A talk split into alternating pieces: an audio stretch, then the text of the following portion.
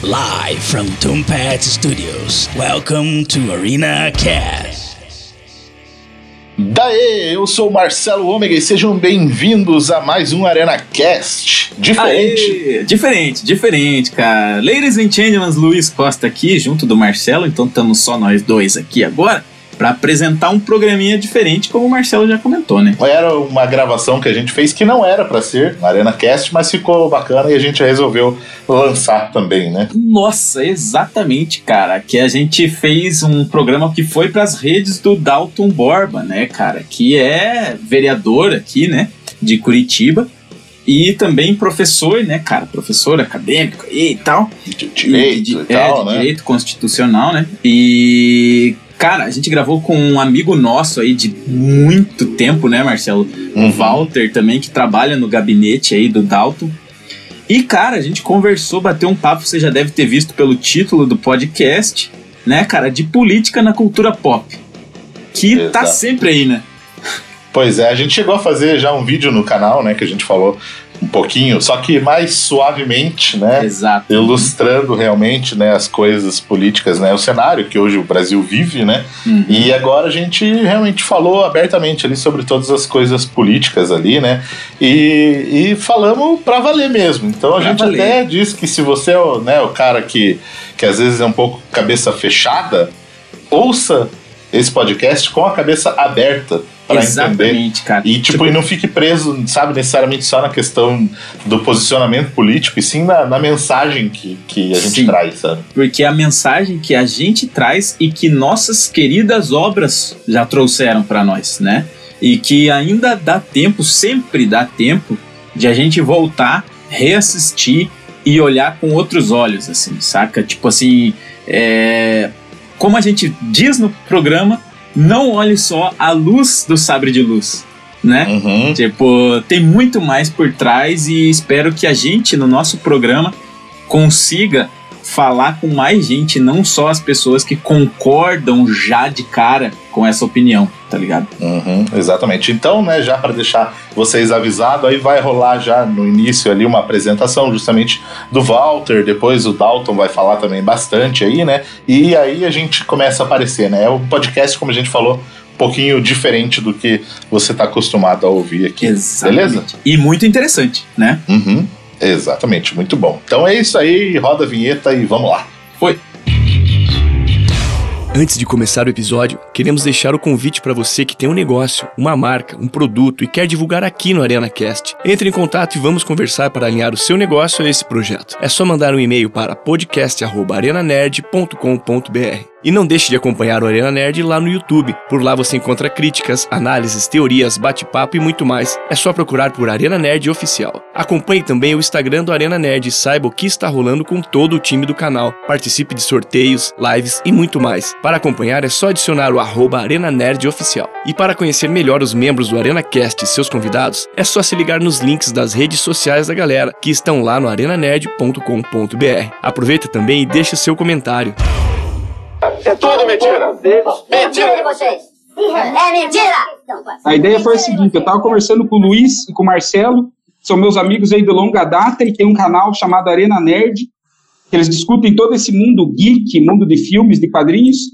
E eu tava, né, né, a gente, eu com o Luiz uma vez estava conversando sobre isso, sobre a política nacional, os rumos que tomaram, e o Luiz falando sobre como tinha muito a, muito a ver, até na questão, o Luiz me deu exemplo na época do filme Star Wars, né, cara? E como, como que a população desavisada é, acaba entregando a democracia na mão de qualquer um e pode ser que isso vire uma merdona, né? E Então a eu tive- acaba com aplausos, cara. É, foi a frase da, foi a frase da Padmé, né? cara? Aham, exatamente. Ela falou que assim morre a liberdade, né, cara? Sob um estrondoso aplauso. Isso Isso. daí foi é uma, uma frase que choca e ao mesmo tempo passa despercebido por um monte de gente, né? E daí, através dessa ideia, a gente pensou aqui, vamos conversar com alguém que manje de direito constitucional para a gente tentar trazer é, essa questão para um ambiente descontraído, mas que, falando sério, né, cara, para levar é, esse pensamento crítico pro, pro pessoal mais jovem, para quem acompanha esse mundo também, para eles começarem a perceber. Porque às vezes tem coisas que acontecem em filmes e a gente passa batido e não percebe que na vida real está acontecendo igual. E daí surgiu essa ideia, eu falei, cara, por que não chamar um professor de direito constitucional que já tem aí uma carreira extensa na advocacia, dando aula de direito constitucional e ainda está como vereador pelo PDT, o Dalton Borba. Então, prazer, Dalton, obrigado por ter aceitado fazer essa, essa gravação aqui com a gente, com o pessoal do canal Arena Nerd. Luiz e Marcelo, obrigado por vocês também estarem fazendo essa participação aí. E vamos conversar sobre isso, Dalton. Então, o, o pessoal vai trazer, né? A gente vai falando sobre as questões que a gente vê, principalmente você, né, Dalton, que vê com relação à Constituição Federal, aqui a nossa Constituição brasileira, direitos e garantias fundamentais, e a gente vê o que, que acontece ao longo do tempo e principalmente no que aconteceu nas, nas, nossas eleições aqui. E a gente vai ter eleição esse ano, né? Então, assim, a gente tentar trazer naquela perspectiva, Dal, que inclusive você tem um projeto bacana, que é para instituir o pensamento crítico no pessoal. Você, então, tem um projeto que é de formação constitucional nas escolas, né? Um projeto excelente. E você também tem um projeto que você fez, um piloto na cervejaria Xamã, que é inclusive para levar para o ambiente descontraído essa questão, para que o pessoal fique ligado e não entregue a nossa democracia nas mãos de qualquer um por um, sei lá, populismo qualquer. E, então, assim, a gente vai né, bater um papo aqui agora, e o Luiz e o Marcelo, que manjam pra caramba do mundo geek, estão muito interessados também em levar essa. Ó, o Carlos também, o Carlos manja pra caramba, eu sei que Não, tá meio deslocado aí, mas. Tamo aí, Carlos, tamo aí. Então, a questão é essa, a gente trazer, então, isso pra gente tentar fazer com que mais pessoas se interessem e não simplesmente vá no dia da eleição votar e depois esqueça até em quem foi que votou. Então eu acho que é muito importante a gente trazer essa perspectiva, a gente mostrar para o pessoal que política se discute sim e em qualquer ambiente. Sabe? Então é, é afastar a ideia de que política só se discute na época da eleição com pão e linguiça. Não é assim que se faz. Então assim, dada essa introdução inicial aí, queria passar a bola para o Dalton se ele quiser fazer alguma consideração inicial e depois ir para os do canal aí. Eu quero, eu quero só reforçar, na verdade, isso que você está dizendo, é o seguinte: é, é, é, o Brasil ainda tem uma cultura que eu vejo até como uma acultura, é, no sentido de que política é, ela é comparada com a religião. Então, é assim, eu, na religião, eu jogo os meus problemas na mão de Deus, como se Deus fosse o responsável pela minha vida, como se Deus fosse o grande é, merecedor do meu sucesso ou se Deus fosse é, o grande condenado pelo meu fracasso. Né? Então é assim, eu a, a, minha vida eu jogo a responsabilidade da minha vida eu jogo na mão de outra pessoa. E na verdade é, não é esse o papel da religião. A religião traz alguns fundamentos éticos, morais, e nós devemos ajustar a nossa vida a, uns, a alguns padrões sendo você religioso ou não, alguns padrões éticos que é para bem viver em sociedade. Eu posso não ser um religioso, mas eu sei que eu não posso fazer mal para o Bosa, não posso fazer mal para o Luiz. É, por quê? Porque se eu fizer mal para eles, eu estou é, automaticamente me vulnerabilizando a que alguém faça mal para mim. Então, é, existe um, um código de ética que nós precisamos seguir. Você acreditando em Deus ou não, a Bíblia é um grande código de ética. Mas nós vemos a política da mesma forma. Nós olhamos para a política como se nós não fizéssemos parte dela. Como se a política determinasse a nossa vida e viesse isso, sei lá de onde, viesse do céu. Então, aqui no Brasil, a gente tem a mania de achar que quando a gente vota num sujeito para presidente, ele vai ser o salvador da pátria. Não, o salvador da pátria somos nós, porra. Sim, o povo quer lavar Nós é que temos. Lógico. Porra, nós é que temos que agir certo, fazer a coisa certa. Nós é que temos que ser ético. Nós é que temos que trabalhar, produzir riqueza. Nós é que temos que ser honesto. Porque não adianta você achar que um cara. Veja, sabe como é que eu comparo isso? É assim: nós estamos, nós, o povo, estamos numa cozinha elaborando um prato, uma feijoada. Aí a gente está cagando para os ingredientes que a gente está pondo nessa feijoada. Nós estamos fazendo feijoada com abóbora, feijoada com melado, feijoada com um pedaço de sola de sapato. Não adianta depois você contratar um garçom que tem renome internacional e dizer, vai você servir a mesa que você vai salvar a pátria. A feijoada está uma merda, o garçom não salva ela. Então é preciso que a gente. E o brasileiro tem essa. Eu não sei porquê, nós temos essa aversão à política. Parece que política é coisa de intelectual. Política é o dia a dia. Política é a nossa vida, porra.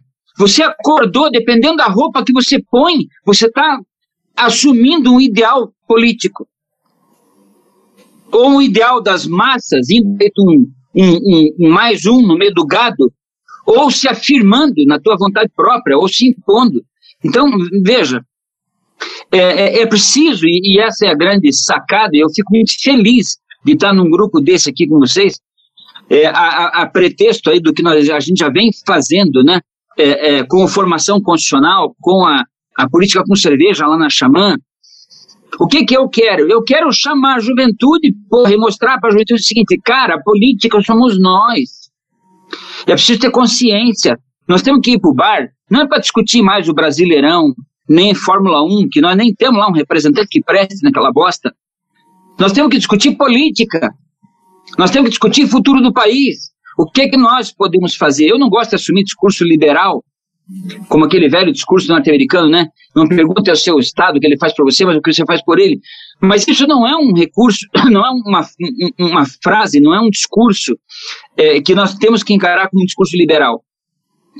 Nós podemos sim ser um, um país humanitarista. Eu não gosto mais dessa polarização de merda que é esquerda e direita. Porra, parece que nós estamos falando de futebol. Tem dois times no campo, um de esquerda e um de direita. Está na hora da gente ser um pouquinho mais humanitário e pensar o seguinte: eu estava conversando com a minha filha aqui essa, essa semana, eu fiquei aqui na minha, na minha região, no meu bairro aqui, nós ficamos 50 horas, depois daquele vendaval, nós ficamos 50 horas sem energia elétrica. Veja, eu tenho o privilégio de morar num condomínio bacana aqui, com, com é, é, é imóveis é, é, de uma categoria um pouquinho mais elevada. E foi uma choradeira total, foi uma reclamação, o povo aqui dentro revoltado. Oh, nós estamos há dois dias sem luz. Vocês acham que alguém aqui dentro lembrou que lá na Vila Tiradentes, na Vila 29, os caras não têm luz nunca? É. Não é dois dias, é nunca. Uhum. Eles têm gato. E quando a polícia vai lá, estoura aquele gato, como se fosse um, um ato de heroísmo. Nós, nós estouramos um gato aqui. Os caras não têm água encanada. Os caras vão lavar a louça fora de casa, na água fria, na água gelada, seis horas da manhã. Mas você vai ver uma sociedade que se preocupa com o seu próprio umbigo, pô. Exatamente, cara. E depois o cara vai dizer, não, eu sou é, empreendedor, eu sou liberal, eu sou, eu sou meritocrata, ou eu sou um, um esquerda radical, eu acho que nós temos que dividir tudo. Porra, vai lá ver se tem algum babaca de esquerda lá na, na, na vila puta que pariu para fazer alguma coisa por aquele povo. Então é, é, assim, tem que parar com a hipocrisia. Nós temos que discutir política, galera. É assim, é na informalidade. Nós temos que discutir política na escola, no bar, na pista de skate. Nós temos que discutir na praia. Sabe por quê? Porque é a nossa vida, cacete. É a nossa vida. Eu fico imaginando, eu, eu, eu juro por Deus, não é demagogia isso. Toda noite eu fico imaginando o que é que vai ser dos meus filhos num país desse. Vocês já imaginaram, pessoal, um país como o nosso? Isso aqui parece piada pronta. Porra, nós estamos vivendo uma pandemia matando gente de, porra, de container. E nós temos um prefeito aqui preocupado com essa bosta desse asfalto. Nós temos um presidente da república querendo proibir que use máscara dentro da igreja. Puta que pariu, isso parece piada pronta, cara. Uhum. E, e, a gente fazia piada. Vai lá, Marcelo. Essa questão é justamente isso. O pessoal, como você falou, da polarização, o pessoal está tão polarizado que se alguém da esquerda fala use máscara, o da direita automaticamente vai ser contra, ou vice-versa. Entendeu? E o pessoal não, não, tenta compreender, humanizar, como você citou, né? Entender a real situação das coisas e, e, e fazer o que tem que ser feito realmente, né? Não pode ser mais e, política de esquerda ou direita, é política humanitária mesmo, cara. Esse tinha claro. que ser, tinha que ser o, o lema, tá ligado? E, e, você falando aí já, Dalton, sobre essa questão, né, da, da que a gente não olha para o umbigo do outro, de um povo que está sofrendo, eu já lembrei de um filme, cara. Olha aí, eu vou trazer esse já, que é o Parasita, que acabou ganhando o Oscar, né, esse último Oscar. Que, tipo, eu era um cara que eu, eu adoro, cara, de, eu gosto, eu gosto de dia de chuva e tal, mas hoje eu penso muito mais, tá ligado? Tipo, eu penso, cara, e a família que não tem teto para ficar sabe, protegida contra essa chuva, filha da puta, né, cara? E o filme, ele, ele desenha isso e joga na tua cara. O quanto é foda. O quanto o rico lá tá olhando, nossa, que bênção, olha que chuva legal, que bonito.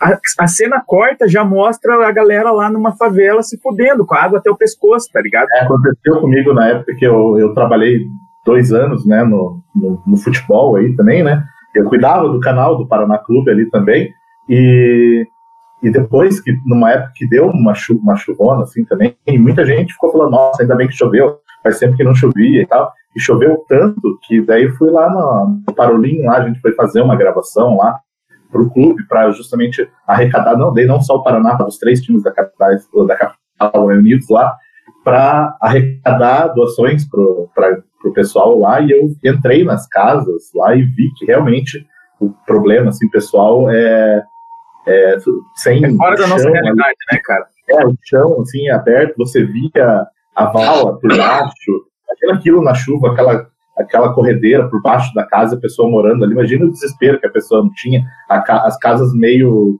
tombadas, assim, sabe, meio inclinadas, pronto para cair, foi uma situação bem intensa, assim, sabe, eu consegui ver justamente com meus próprios olhos e, e pensei muito também nessa nessa questão de, de, me identificar com a pessoa, sabe? E você não, não achar que tudo é, é, é, só no teu, ao redor do seu umbigo, sabe? Tudo. Cara, e, e, e, você, e vocês falando nisso, eu achei, até achei interessante que o Luiz trouxe essa perspectiva do Parasita, porque, cara, mesmo esse filme jogando na tua cara do jeito que jogou, muita gente não entendeu. Muita gente Exato. deixou passar despercebido a hora que a mulher estava ali é, o motorista que se fudeu na enchente e ela olhando pela janela e falando: Nossa, olha como o ar está mais respirável agora, depois dessa chuva. E daí volta, corta pro motorista de novo ele tá lá com aquela cara tipo: Puta que pariu. Então, tipo assim, para você ver como nessa perspectiva também a gente tem que trazer para abrir os olhos do pessoal. Porque o que a gente está tentando fazer hoje é nada além disso. É tentar falar para o pessoal: a política está em tudo. Pare de achar que não se discute, porque se discute sim. Hum. Cara, esse, esse, esse discursinho de, de. Cara, há muito tempo se falava, né? Política, mulher e religião não se discute. Cara, é uma cultura burra, tá ligado? Que é empurrado para nós desde que a gente nasce, cara. Tipo assim, eu, eu, eu tenho sim é, ranço de religião, eu posso falar isso abertamente, já falei no canal. Tipo, eu tenho um ranço, cara, porque isso é o cabresto do povo há milhões de anos já, tá ligado? Tipo assim, é, fecha os olhos para muito conhecimento. Eu, eu concordo com o Dalton que é sim um manual de ética também, mas também é um manual de ética até certo ponto em que agrada aqueles que escreveram aquele manual, sabe? Tipo isso, assim, é, bem, é, bem, isso mesmo. As pessoas continuam achando, como a gente falou, né, de, de tudo que a gente falou até agora. Tem muita gente que pega a Bíblia e, tipo, ética, pra, isso aqui me agrada, eu uso. Isso aqui Exato. não me agrada, eu não uso. Mas existe, a meu ver, eu vou dizer uma coisa, eu falo isso como, como de fora da religião, eu não sou envolvido com, com a igreja, eu sou católico, sou batizado, mas eu não sou envolvido com a igreja. E eu digo para vocês assim, que existe muita, é, e aí sim entra a política, numa interpretação defeituosa da Bíblia. Isso existe muito.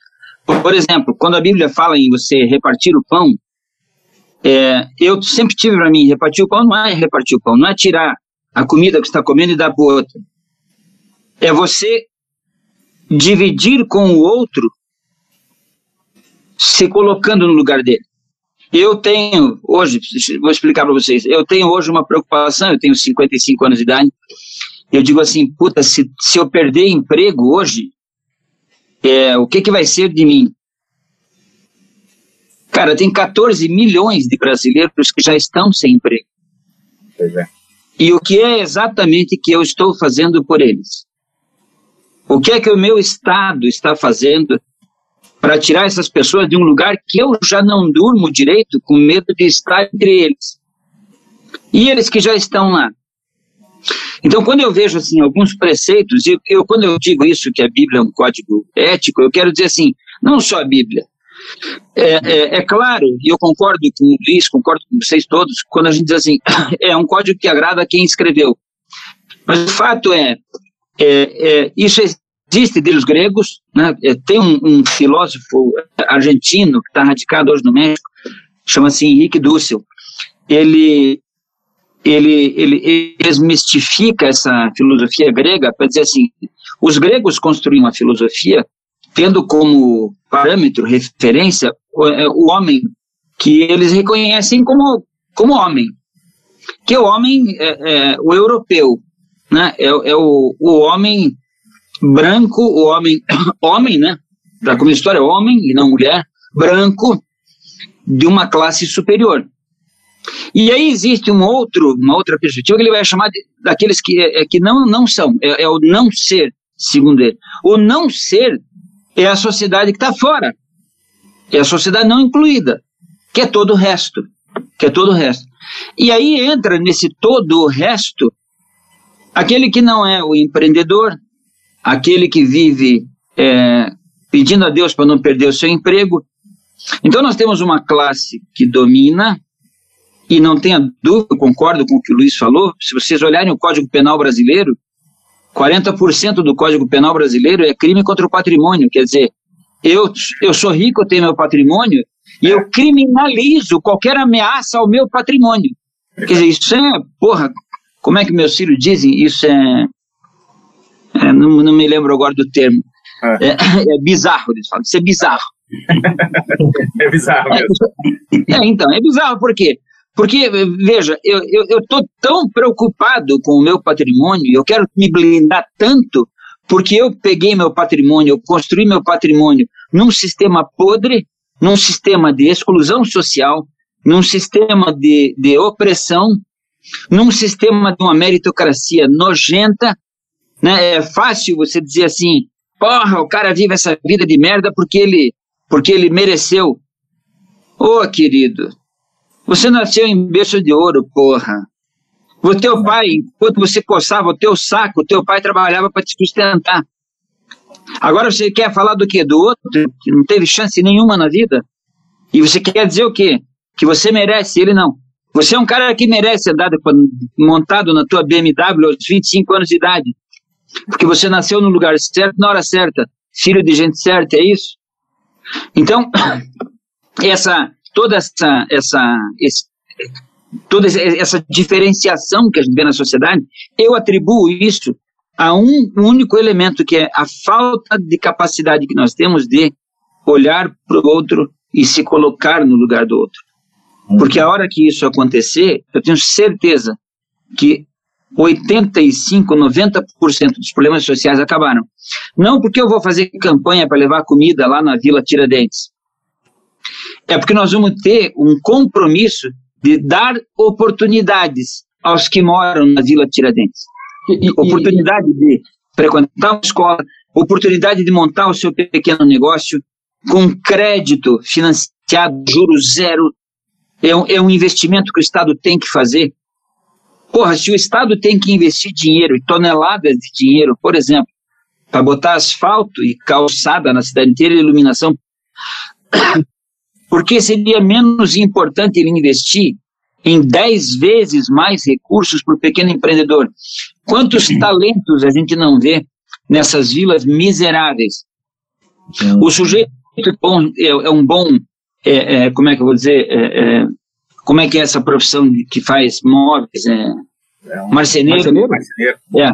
O cara é um talento na marcenaria, ele é um bom serralheiro, o sujeito é um bom é, jardineiro com criatividade, paisagista.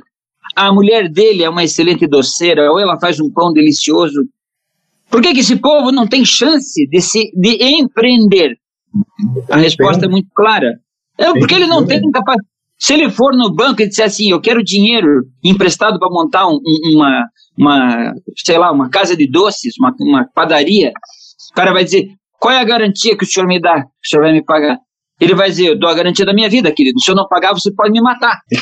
Porque é a única coisa que ele tem.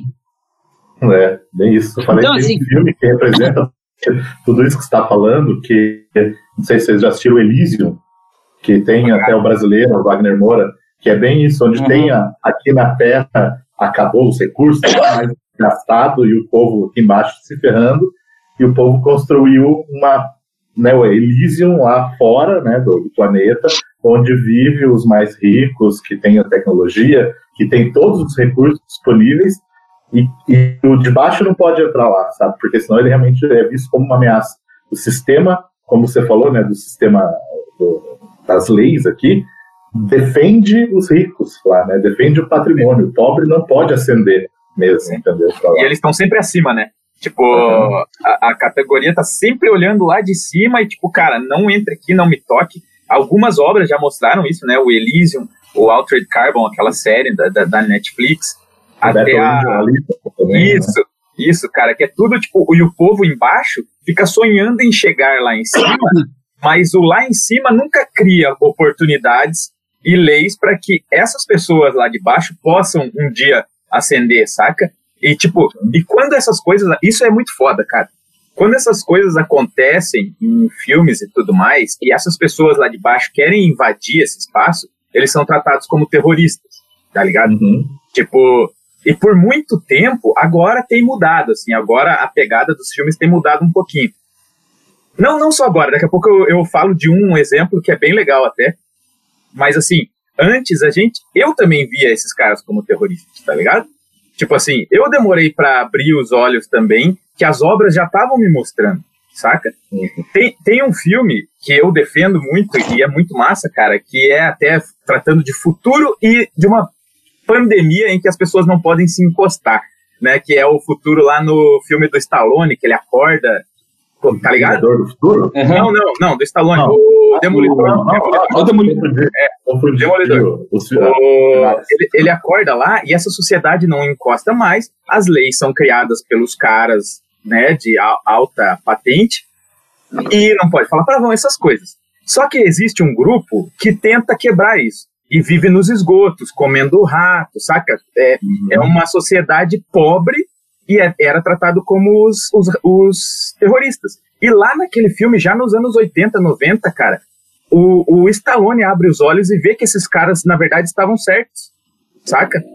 E ele vai e, e, e ajuda os caras, os caras ajudam ele. E antes. Quem estavam cara, certos eram os marginalizados. Estavam exato, certos. exatamente. Tá ligado? Não, e você vê até o, o próprio Elísio mesmo, né? Que tem o, o personagem do Matt Damon e a da brasileira lá, da Alice Braga eles só querem ir para o Elysium, pra, ela, no caso, para curar a filha dela, que precisava de um tratamento, porque estava morrendo, e ele, porque no trabalho dele ele acabou né, é, se expondo a, a uma, uma, radiação lá e ele estava para morrer, ele precisava do tratamento lá também. Eles só queriam entrar lá para se curar. E eles eram vistos justamente como os terroristas, como uma ameaça ao sistema ali, né? Porque a alta classe sempre vai ter fácil acesso a isso, né, cara? E o que uhum. esses filmes mostravam, cara, e eu não percebia quando eu era novo, que eles estavam criticando já, tá ligado? Que eles estavam criticando esse, essa, essa, esse poder, tipo, muito exagerado e que as pessoas queriam ter na mão, nas mãos, nas próprias mãos, saca? Tipo, é esse negócio do egoísmo que a gente vem falando.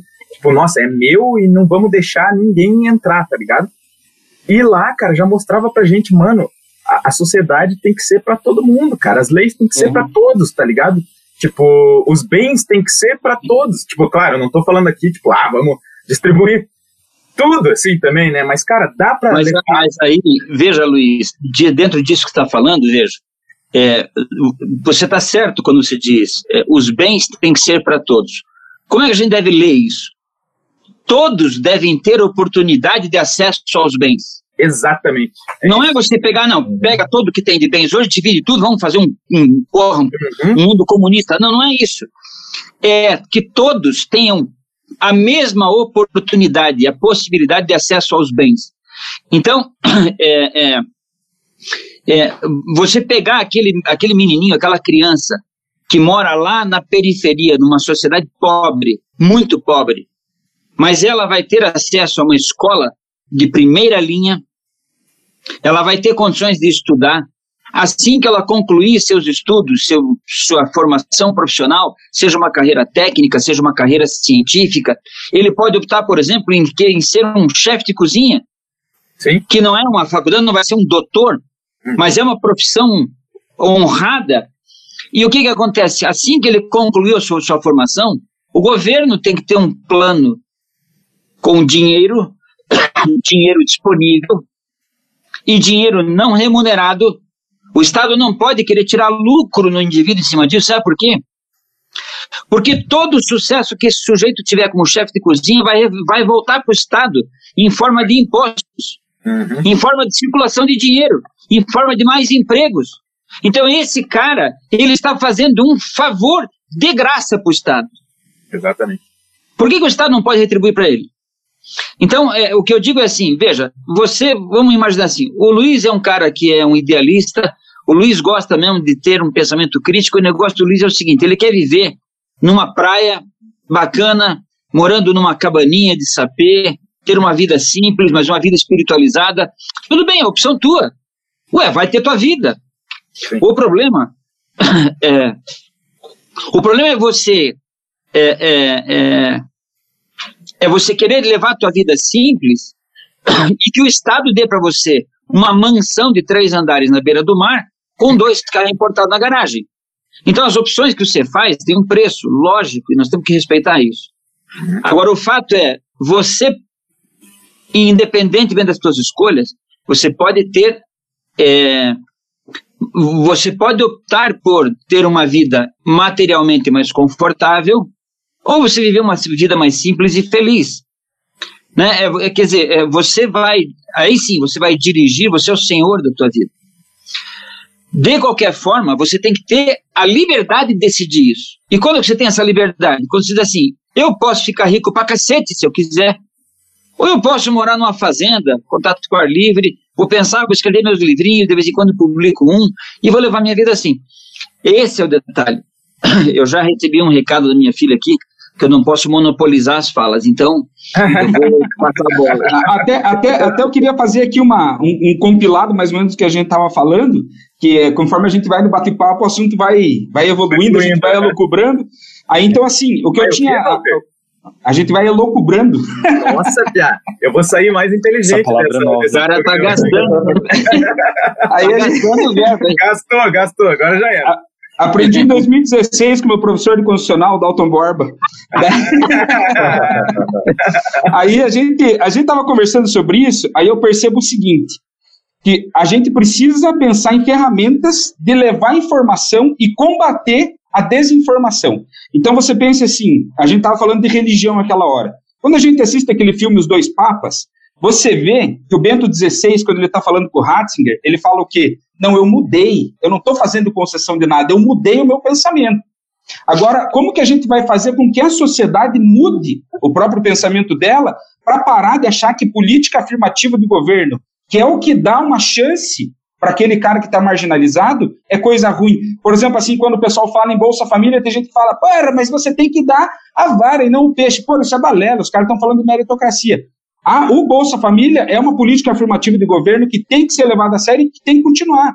A gente vai falar, por exemplo, de cotas raciais, é de combate ao racismo. Aí o pessoal está falando, não, mas cota social já dá, mas não, cacete, tem que entender que cota racial não está interessada no conteúdo da tua carteira. Ela está perguntando para você qual é a cor da sua pele. Eu sou preto. Então você faz jus, porra. Então, sabe, o pessoal começar a entender o que, que é cada coisa, o que é política afirmativa de governo, para que serve, e nessa perspectiva que a gente está conversando aqui, de levar informação nesses ambientes aqui, de descontração, como é o canal de vocês, o Arena Nerd, como é um bar ali na Menonitas, como é a cervejaria Xamã. Então, assim, eu acredito que através dessas iniciativas que nem a gente está tendo agora, a gente consegue levar informação para formar um cidadão que tem um pensamento mais crítico. E que pare de querer eleger um super-herói. Ele, ele vai lá e julga que esse cara vai, nossa, é um deus, ele vai me ajudar. Não, não é assim. E, mano, e vou te falar, hein? A galera quer eleger super-herói, mas acaba acertando nos vilões, tá ligado? Tipo, né? Tipo, isso que é o foda, porque, É, ó, por nada mais é lá que nem no Star Wars, que o Walter comentou no começo, né, do, do- daqui do, do programa, que foi isso, cara. A galera tava querendo alguém, algum líder lá, e acabou dando poder pro pior cara da galáxia, tá ligado? Que era o Palpatine no caso lá, né? E, e no fim se, tipo, se mostrou o imperador do mal, né? Mas o pior é que o Palpatine, no começo, ele ainda era aquele senador gente boa, legal. E aqui no Brasil, que a gente deu o voto pro, pro Bolsonaro. Cara, é, é- é- que já não era bom nem no começo, né, cara? É, Ó, eu vou, eu vou falar um negócio aqui que vocês não viveram, que vocês são, são jovens demais. Mas, cara, nós elegemos o Collor. Sabe qual era a bandeira da campanha do Collor? Era o caçador de marajás. é. Cara, o Collor, o Collor foi enxotado do poder com cinco processos criminais nas costas por roubar dinheiro público. E depois, vejam só, depois de oito anos, o cara voltou para o Brasil, se elegeu senador da República e ganhou no Senado, olha só, hein? Ele ganhou no Senado a presidência da Comissão de Ética. Mano. Cara, Cara. é mole o troço desse. Aí você vê, que, que nem tipo assim, mas o, o que o Dalton falou agora, a gente vai fazendo essa analogia com o filme. O Palpatine, quando ele era senador, ele vinha com esse discurso para ele conseguir virar. é, ele, ele foi o chanceler supremo e depois imperador, né? Então, para ele conseguir o cargo de chanceler, qual que era o discurso dele? Em combate à corrupção e para mais segurança.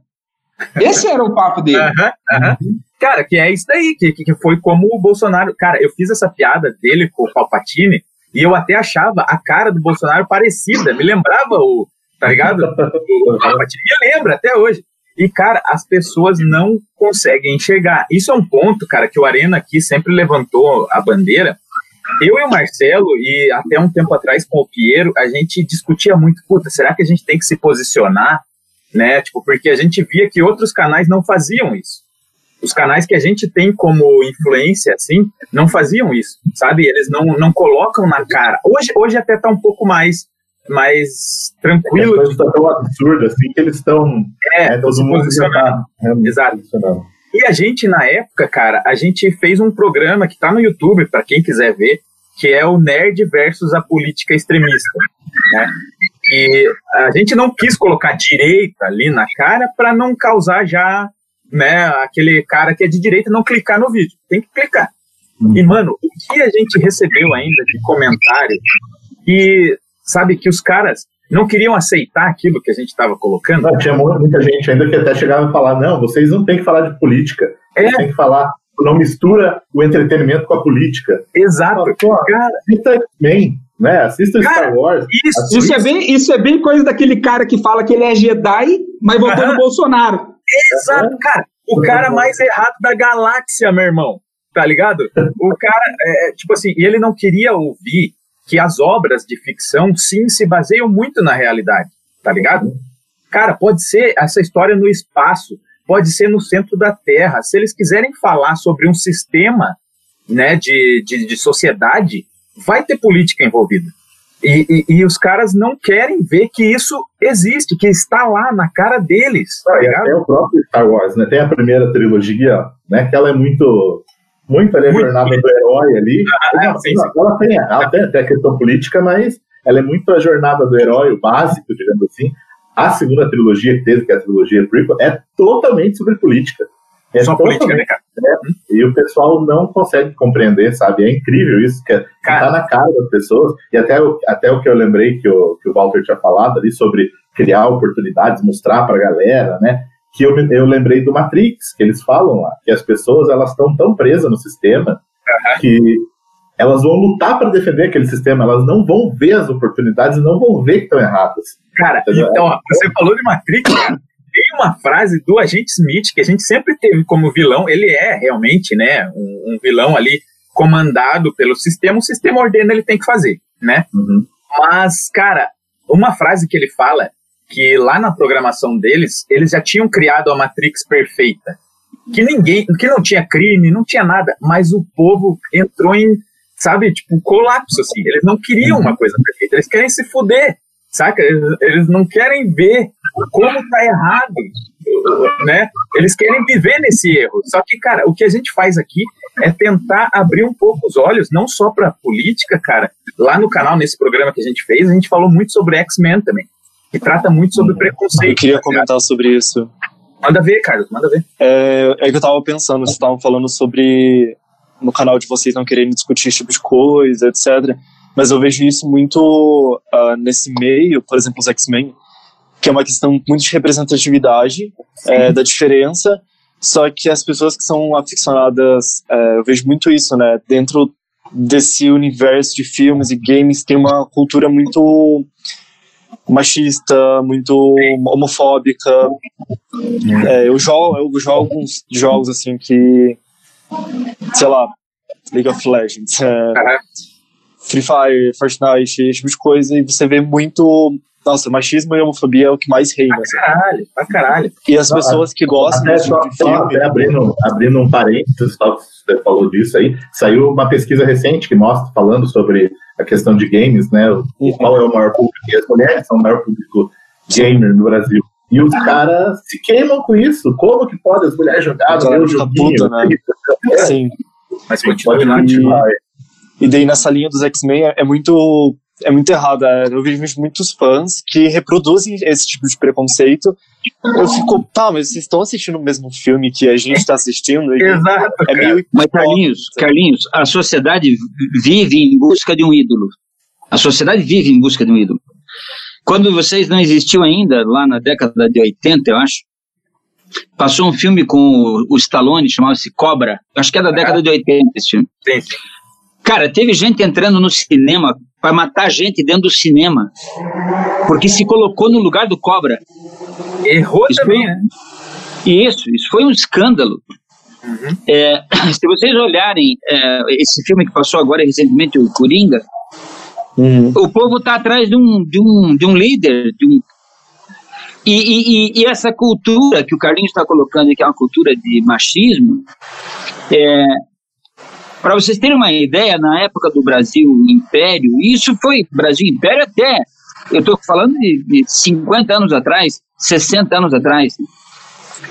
O orgulho de um pai era ver um filho pegar uma doença venérea, porque provava que o filho era homem.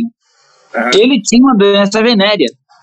Então, vocês imaginem toda a construção que eu vejo que quer conquistar um público, e aí eu falo da indústria cinematográfica, ela joga com essa cultura. Todos os heróis são homens, ou eram até pouco E- tempo atrás, e americano e branco. É legal isso que o Dalton falou, porque eu queria trazer à tona também é, sobre representatividade o Vingadores Ultimato, né? Que teve uma participação de empoderamento feminino, né, nesse sentido.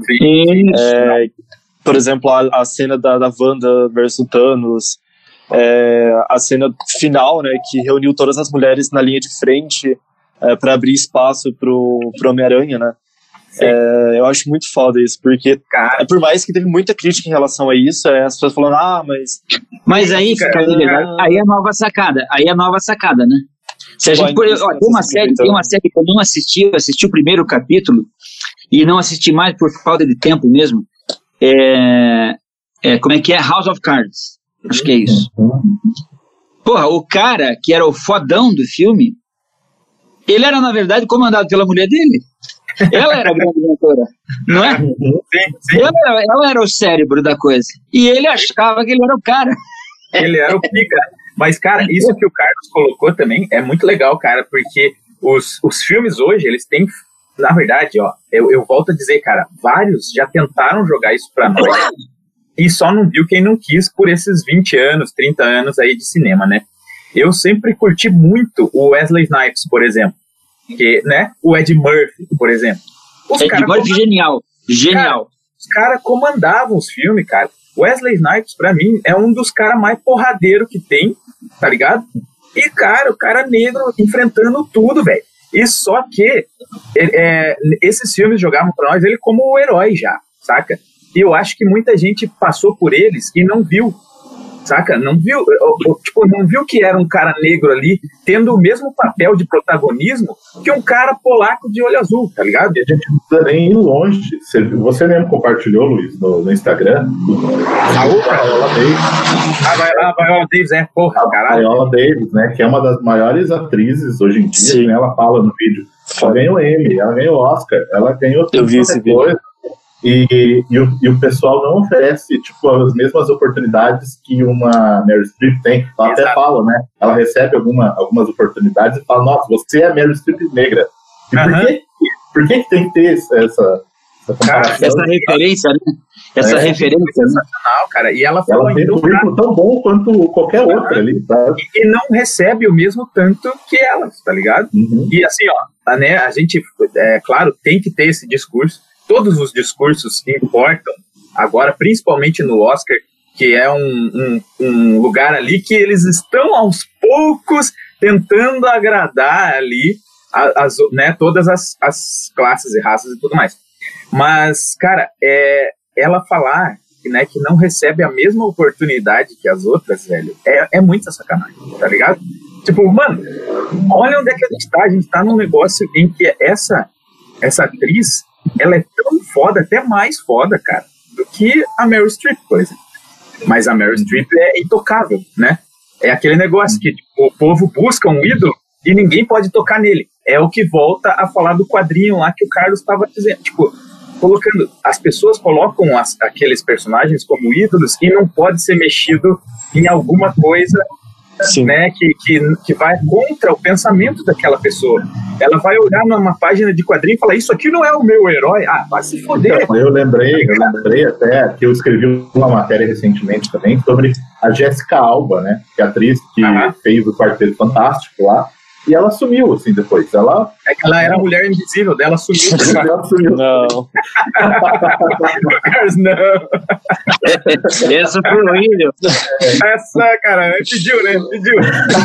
Mas enfim, né? Ela parou de Tava fazer. demorando, tava demorando. Demorou. né? Então, ela, ela né, não fez mais grandes filmes, assim. O último que eu lembro que ela fez, ela fez uma- umas comédias românticas e tal. Ela fez, acho que, uma participação no Machete, né? Uns outros É, filmes. E ela realmente sumiu, assim. E aí eu, eu fiz, né, uma matéria que ela estava dando uma entrevista justamente sobre a situação, por que ela se afastou de Hollywood. Primeiro, que o pessoal acha que ela fala, nossa, ela tá fracassada, né, e tal. Primeiro que ela é dona de uma empresa, ela fundou uma empresa que hoje é bilionária. Primeiro isso. E o pessoal não, não sabe, né? E outra que ela falou que ela não quer ser a mulher do Bruce Willis no Duro de Matar. Ela quer o Bruce Willis. Ela quer ser a heroína. É, e outra, que- e mesmo ela sendo uma atriz muito bonita e muito boa, ela não, não tinha papéis principais, mesmo né, quando a mulher era a principal, ela não tinha essa oportunidade, porque ela tem uma origem hispânica. Então ela não encaixa no perfil, sabe? Então ela cansou, realmente. Ela disse: a hora que eu tiver uma oportunidade, eu volto, senão eu tô ganhando meus bilhões de dólares aqui, né? É empreendedora agora, né, cara? Ela não precisa disso. Tipo, ela consegue.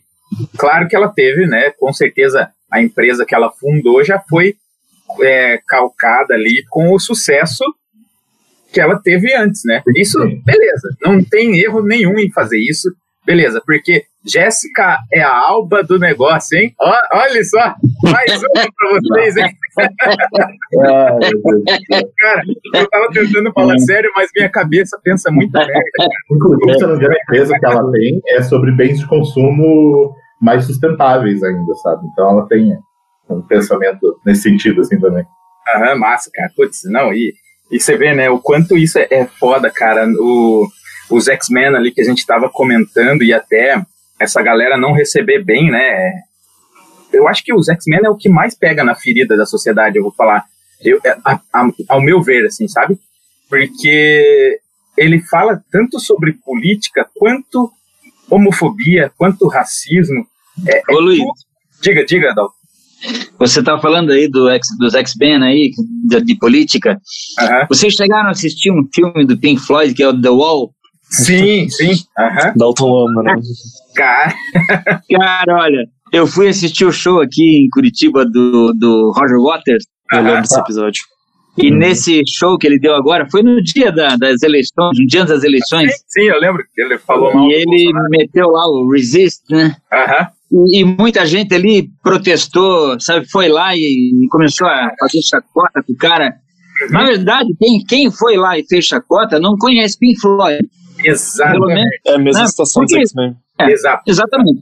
Não conhece Pink Floyd, não conhece Roger Waters. O Roger Waters foi um cara que, que é, é responsável pelo The Wall, pelo Final Cut, que era uma crítica fodida a Margaret Thatcher. Nossa, fudidaço. Então, é, esse filme é um filme que, para mim, ele virou assim uma, uma espécie de. é, é, um alerta para essa para resistência mesmo a esses padrões. Né? Quando ele tem aquela cena chocante que vai com a molecada numa esteira rolante, você jogada no numa, moedor numa máquina de moedor de carne. Aham. Puta, o que, que é aquilo ali? É de fato você, você conduzir a sociedade para elas entrar naquela forminha e virar aquele enlatado, tudo igual. Exato, cara. E daí choca. Fala, Você viu vai lá. que, é, falando só de música, que teve recentemente também com, com o Tom Morello lá do Rage Against the Machine. Uhum, eu vi essa parada aqui bizarro, É. cara. Que o Esse eu não É, sei. Notícia É, pra mim, vai. Notícia pro Luiz, então. O cara, né, guitarrista, esse cara foi, né, guitarrista ali, é, ainda não sei como é que tá a situação, do Rage Against the Machine, raiva contra a máquina. Sim. Né? E tipo assim, máquina no sentido de sistema. Né? Então eles sempre, sempre cantaram músicas políticas. Nossa, total. Sempre. E ele se posicionou agora com os negócios dos protestos que estava tendo lá nos Estados Unidos. Ele se posicionou, começou a falar de política no Twitter. E uma galera começou a reclamar com ele para que falar de política.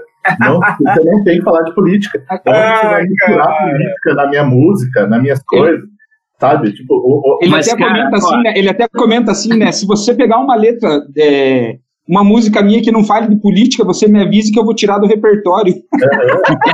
coisa que o Nacional também, o nome, né? Que o, o cara lá também, o, o Sérgio lá, o vocalista lá, também tava falando disso, porque ele é um negócio sistema, sistema sabe? Falando Down. Mas, cara, ó, eu vou dizer pra vocês: o Brasil teve uma safra muito tesão de música popular brasileira que teve uma inserção política fodida, cara.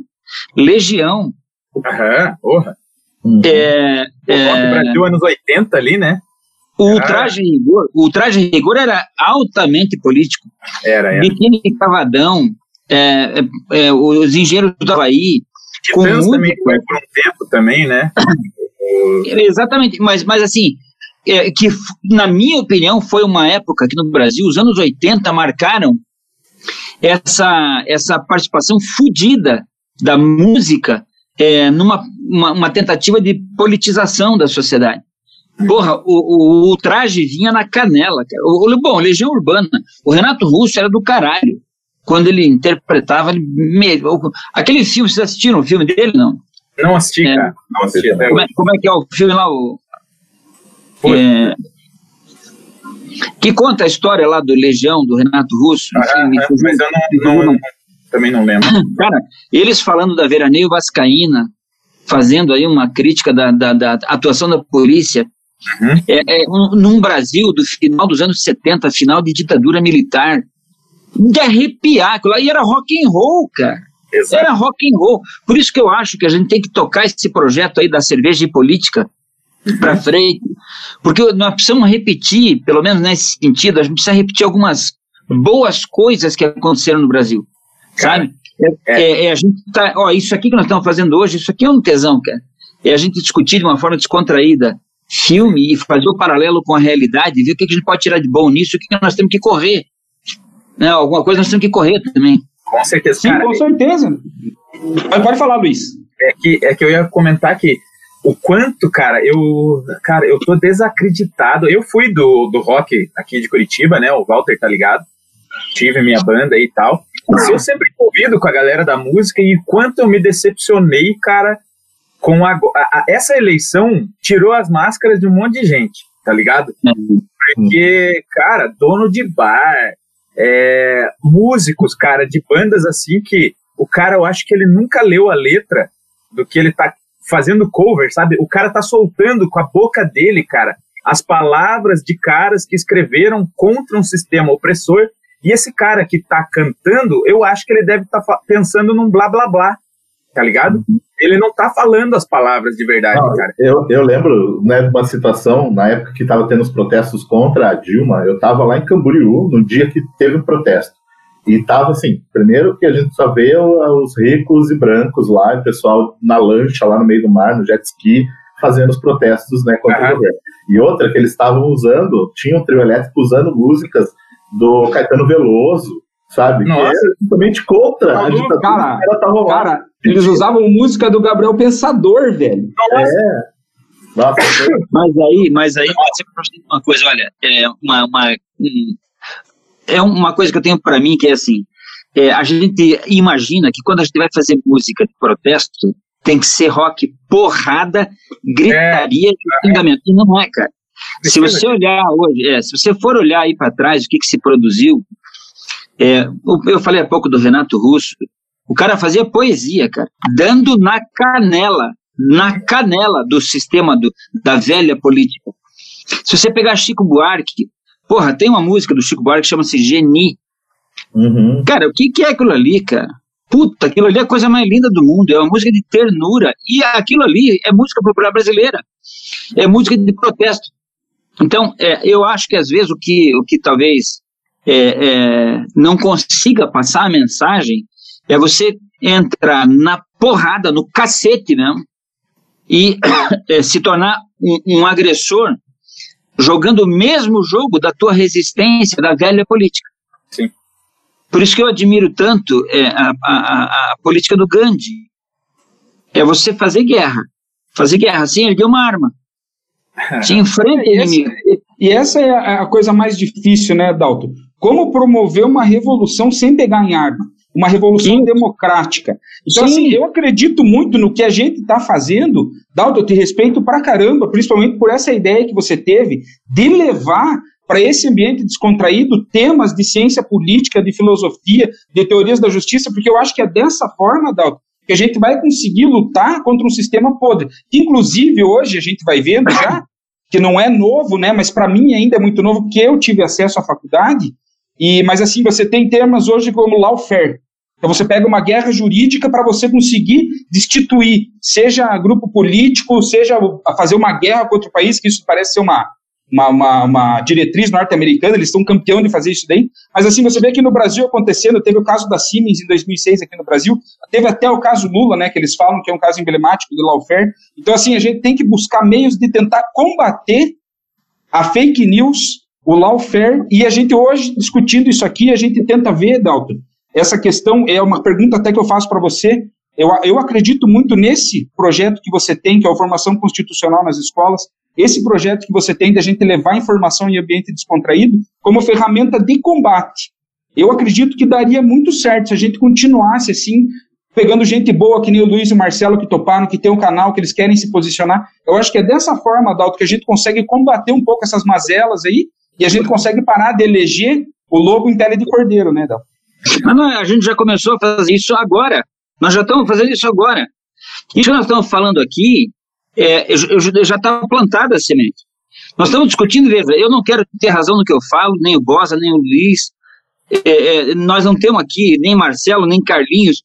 Nenhum de nós aqui está discutindo para ter razão. Aliás, eu vou dizer, seria muito bom que a gente recebesse crítica agora de fora para dizer o que nós estamos falando aqui, porque é só através da discussão, do debate, que a gente consegue crescer. Às vezes eu estou falando para vocês uma coisa da, da qual eu sou convicto e de repente eu estou errado. Ótimo, tudo bem, mas vamos crescer, caralho. Como é que a gente faz isso? É a partir disso aqui, ó. É a partir da discussão aberta, sabe? É, é, se a gente for ver é, é, a- a- os grandes debates de evolução aconteceram em praça pública, lá naquele modelo do, do- do- da filosofia grega. Quer dizer, é a história da gente sentar no jardim e filosofar, porra. Tem um autor, que é um autor que é, é- ele não é respeitado como filósofo, ele escreveu O Cipreste no Jardim. É, puta, já vou me lembrar. Meu pai era fã desse cara. é, eu já vou, já vou me lembrar. Ele escreveu um livro chamado O Cipreste no Jardim. Então, é, é, ele traz uma filosofia inteira, fazendo uma, uma analogia, que ele diz assim, você está... o, o papel do homem é olhar para a natureza, olhar, contemplar o cipreste no jardim e raciocinar e pensar com liberdade. Claro que nós temos as nossas convicções, mas eu digo para você, Walter, principalmente, é, o que nós temos que fazer é fazer isso aqui, é, esse primeiro encontro que nós tivemos hoje, fora aquela conversa que a gente teve lá atrás, mas a partir dessa, desse nosso primeiro debate, a gente começar a fazer isso agora ganhar corpo. Por quê? Porque nós queremos fazer o quê? Nós queremos é, impor uma filosofia nossa? Não, muito pelo contrário. A gente quer gente que venha debater com a gente, que venha dizer que em alguns pontos eu estou errado, o Luiz está errado, o Marcelo está errado, e aí nós vamos crescendo, porque é assim que a gente cresce. Não é a gente se isolando na nossa caixinha, tirando nossas conclusões como se fosse verdade absoluta e universal. Agora, você falou, Walter, que a gente tem que fazer isso acontecer. Não, já está acontecendo. Porra, a gente pegar uma tarde de sábado, de sol lindo que tá lá fora, céu azul, e a gente se reunir para debater esse troço cada um na sua casa aqui, já começou, cara. O jogo já começou. Daqui para frente agora nós temos que fazer é, que, é, reverberar a nossa voz. E daqui a pouco tem mais gente, se Deus quiser, em breve, assim que acabe essa porra dessa pandemia, nós vamos fazer um encontro desse lá na Xamã, tomando cerveja da boa, discutindo política, sabe, ouvindo opinião e o melhor de tudo, num puta clima de paz e de respeito.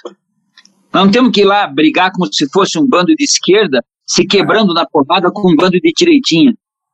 Não, nós vamos lá para discutir, cara, discutir temas fodidos da vida. Né? Eu, eu gostaria muito. Bêbado, né? Pra se abraçar é. bêbado, é isso que eu quero. Isso, isso. Porque, na verdade, sabe o que acontece, Luiz? É, é cara, é, é, é a, os grandes fatos da vida, eles ocorrem assim. Sim. Em grandes conversas. Sabe, às vezes eu tô aqui, você falou alguma coisa aí que eu nunca tinha pensado, e a nossa conversa acaba aqui, mas não, nos próximos três, quatro dias isso daí vai ficar remoendo na minha cabeça. Com certeza, cara. Isso que é massa, né? Isso que é, é, é, o que a gente preza no Arena Nerd também. Então, por isso que o papo, desde o princípio da ideia, quando eu e o Walter conversamos, a gente partiu de uma questão do Felipe Neto, não foi, Walter? Foi, foi. Por, por, por a questão de ele ter se posicionado, né, como um influencer aí, né, no, no Brasil. E a gente pensou, cara, por que, que nós não fazemos a nossa parte? Mesmo a gente não sendo tão grande quanto o cara, a gente pode falar com pessoas que seguem a gente, saca? E tentar, cara, sempre... Luiz, diga, ó, diga. Isso tá falando, é, apesar de não ser grande como o cara, a gente é tão grande quanto ou até mais. Ah, sim, a, gente sim. Só não, a gente só não se faz ouvir como ele. Exato. Não tem o alcance, né, dele, assim. Mas, mas, realmente é. grande na cabeça, na, no coração, na filosofia, tipo, às vezes até mais, e às vezes a gente podia estar tá trocando ideia de igual para igual com o cara e até é, complementando, né? Tipo, a força que ele já tem, assim. Mas, o cara... exemplo a, a, da importância da gente se posicionar, né? Que é, agora, a gente, desde aquele vídeo, a gente, a gente tá fala tá... abertamente, podcast que a gente grava, a gente está sempre trazendo essas questões políticas e tal, que foi o exemplo que teve recentemente, que a gente postou lá, aquela imagem Arena Nerd antifascista. Sim, sim. Né? A gente só, só falou isso, somos antifascistas. A gente perdeu, sei lá, uns 100 seguidores. Verdade. É, não perderam, cara, tiveram a benção de vir. Foi isso falei pro. É, o Marcelo falou exatamente. Exato. Seguidor, pode ir, entendeu? Pode ir, não tem problema. E, e, pior que teve comentário, assim, a gente só postou isso, somos contra o fascismo. Teve gente falando, ah, mas o Bolsonaro, defendendo o Bolsonaro, Deus, eu comentei, a gente não falou em nada do Bolsonaro. Se serviu a carapuça, não é nossa culpa, entendeu? Exato, exato. Eu, eu postei, eu postei no meu Instagram, eu coloquei professor antifascista. é, e a gente é. se posiciona mesmo que se foda, né, cara? Tipo assim, várias coisas, várias, às vezes, respostas que a gente tem que dar em live mesmo, que vem a galera, esses, cara, há poucos dias falaram, ah, eu achava que vocês eram mais liberais, não sei o quê, assista, blá, blá, cara, a gente fez o que você falou, Dalton, de Gandhi, a gente se defendeu na educação, a gente não, não entrou no jogo do cara, tá ligado? Então, Exatamente. Eu, eu, penso que, assim, se a gente responder no mesmo tom de agressão que eles vêm... Você virou um deles. Exato, você vira um deles. Então, naquela hora... E olha, o Marcelo é prova. Eu eu sou um cara que eu xingo pra caralho lá, fico puto com outras coisas, mas nessa hora eu senti que não devia, sabe, responder, tipo, querendo ser, tipo, cuzão, igual o cara. Não. A gente pegou, sentou. Mas é, veja, Luiz, você uma coisa, eu também falo palavrão pra cacete, você já deve ter Mas é, e, e, muitas vezes eu acho que a nossa, eu acho que o nosso papel Não, mas eu- e, cara, eu acho que o nosso papel realmente é esse, porque se a gente está querendo a mudança, a gente tem que tentar não polarizar mais ainda. Exato. A gente tem que tentar simplesmente fazer com que o cara abra os olhos. E o massa desses projetos que a gente está encabeçando é isso: é levar naquele ambiente que o cara não está esperando e ele vai mesmo. É, que nem Sócrates falava, né, da maiêutica, né? É na conversa fazer com que o cara pare essa ideia. O cara vai chegar uma hora que ele vai falar, puta que pariu.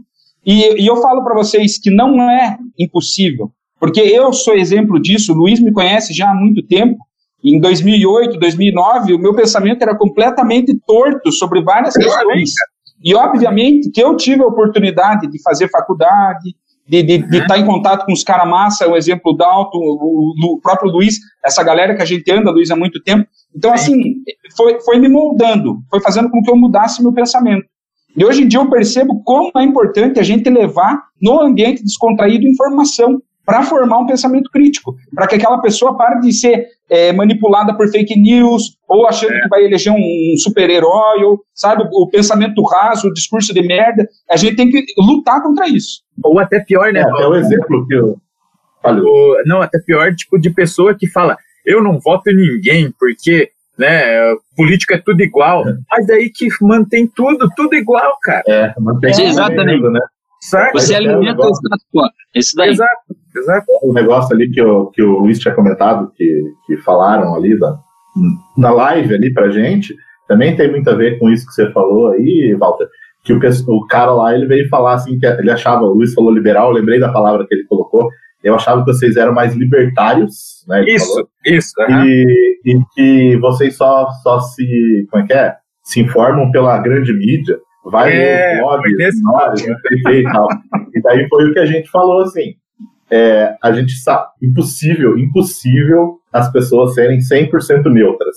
A mídia vai ter um lado, a grande mídia, como os, os pequenos blogs também tem. Então, é, o que a gente precisa fazer, foi o que a gente falou na live, é buscar as informações, né? Não, não ficar só nisso aqui e criar o nosso pensamento crítico justamente em cima das informações que a gente vê em todos os, os setores. sabe? E hoje em dia, e hoje em dia quem nessa mesma linha, pegada que hoje em dia quem não se posiciona perde também, né? Perde Porque as pessoas querem muito posicionamentos de todos os lados, assim. Um dos É, que você não se, não se posicionar significa ficar do lado do status quo. Isentão, né? Né? E um, um exemplo muito prático disso nos últimos tempos é a Anitta, por exemplo. As pessoas cobram muito posicionamentos dela. E vou trazer um caso para os filmes também. É, a Anitta, nesse sentido, ela fazia muitas músicas é, meio que não a palavra não seria essa, mas se apropriando ah, de lutas, por exemplo, a, LGBT. Aham. Só que ela não se posicionava nos momentos que ela deveria estar se posicionando Sim. é, enfim, o Pink Money, todas aquelas essas questões. É, e e um exemplo disso, dessa hipocrisia, e voltando para os X-Men, todo nesse sentido, é a J.K. Rowling. Nos últimos Uhum. tempos, que ela é autora do Harry Potter, né? Sim. É, que ela tem se posicionado contra mulheres ah, trans. Ela fala que mulheres trans não são mulheres. E a galera começou todo o movimento de boicote a ela e fez para pensar que a própria autora de Harry Potter, que vem traz também as diferenças, como. é, porque ali no Harry Potter a gente tem os sangues ruins, que são pessoas que não têm a linha, geneal, é, a linha de sangue mesmo, pura, como eles falam, que são só bruxos. Traz toda uma questão higienista, né? É, enfim. E a gente tem mais um caso de pessoas que falam sobre as diferenças, as desigualdades, e mesmo assim ah, vai numa linha contraditória e não respeita A própria a, a né? diversidade em si, né? sempre ter algum ponto em que toca no dela, é, volta lá no começo. Olha, estamos parecendo Dark aqui, cara. O fim é o começo, o começo é o fim. Tipo, que a gente voltou, né, no, no... Agora até me perdi, fiz a piada bosta e me perdi. Caralho, Você falou? cara. Isso, É, não, mas o que é que o Carlos tinha falado ali no final, cara? Da escritora. Ah, tá, tá, lembrei. Porque daí da pessoa que escreve, né, que a gente fala que escreveu a Bíblia, conforme os interesses dela. E a, essa escritora escreveu o que interessava a ela. Ela quis criticar o que interessava a ela. Mas tinha um ponto que ainda sabe, um ponto errado dentro dela que quando foi exposto, ela fez essa bosta aí, falou essa Sabe como é o nome desse ponto errado, hein, Luiz? É? É, é, sabe como é o nome desse ponto errado? Ponto errado? Natureza. É. É, ei. Você conhece a história, né? Conhece a história do, do escorpião que queria atravessar o rio e pediu carona pro elefante, né? Ah, conte, conte, Dalton. Vamos. Eu quero saber. O, o, o, escorpião queria atravessar o rio, porra, mas ele- se ele se jogasse na água, ele morria. Aham. Porque ele não tem, ele não para, né? Ele não flutua, ele afunda. Aham. Aí chega um elefante do lado para atravessar o rio. Aí ele falou pro elefante: Você não me dá uma carona? Eu subo na tua cabeça aí, você me leva até outro lado do rio. O elefante falou: Pô, tá louco, cara? Se eu botar você aqui, você me dá um, você coloca, você me dá uma, uma ferrada aí com o teu ferrão venenoso e eu vou morrer. Aí ele disse assim: Cara, você acha que eu vou fazer uma burrice dessa? Se eu tô te pedindo carona, eu vou te matar no meio do rio, vamos morrer nós dois. Aí ele foi, pensou, falou: Pô, faz sentido. Pegou o escorpião, botou na cabeça aqui assim e foi atravessar o rio. Quando chegou no meio do rio, o escorpião meteu o ferrão nele. Aí ele falou: Cara, mas você me disse que você não ia fazer isso, que nós morríamos os dois. Ele falou: Pois é, cara, mas desculpe, mas é que essa é a minha natureza. Uhum. Então, esse é o detalhe. É, esse é o detalhe. Você pega uma pessoa igual a, a autora do. a criadora né, do, do Harry Potter, e ela tem um discurso, mas ela tem uma natureza também. Pois é, cara. É. E é, e é uma coisa que, né, tomara que com esse programa e esse projeto que a gente desenvolva daqui para frente, a gente consiga até, de certa forma, cara, alterar algumas naturezas por aí, tá ligado? Claro, mas, mas Eu essa é a grande mudança. Essa é, a grande Isso, mudança. isso é, o, é o ponto, cara, é o nosso ponto aí. Vamos lá É atrás. porque, Vai lá, mano. porque atrás, atrás. é uma coisa, é uma coisa totalmente diferente, né? Mas, mas usa o mesmo princípio. Que eu li um sobre um livro Segredo da Mente Milionária, né? Que é um livrinho básico e tal, né? Só que ele diz que justamente pela de Alba você- leu isso daí.